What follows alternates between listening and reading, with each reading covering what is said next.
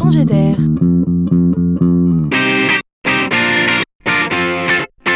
C'est la chronique de Laurent Collen.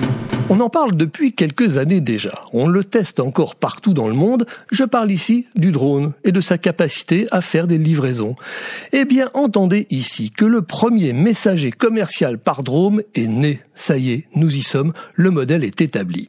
Le pionnier n'est ni Google, ni Amazon, il est néanmoins jeune et américain.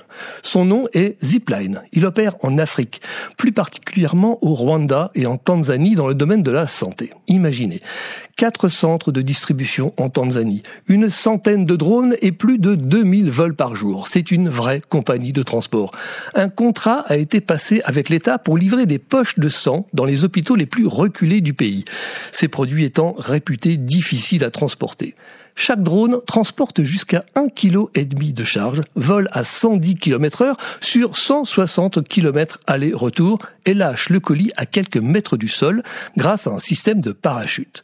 Les délais de livraison se voient ainsi divisés par 8. Le drone répond ici à de vrais besoins dans le monde de la santé. Ce n'est donc qu'un début, car demain on transportera également des médicaments, des vaccins et du matériel d'urgence. Et voilà comment une innovation qui nous avait amusés à ses débuts finit par s'installer durablement dans notre paysage, se révélant utile et ici plus encore qu'ailleurs précieuse.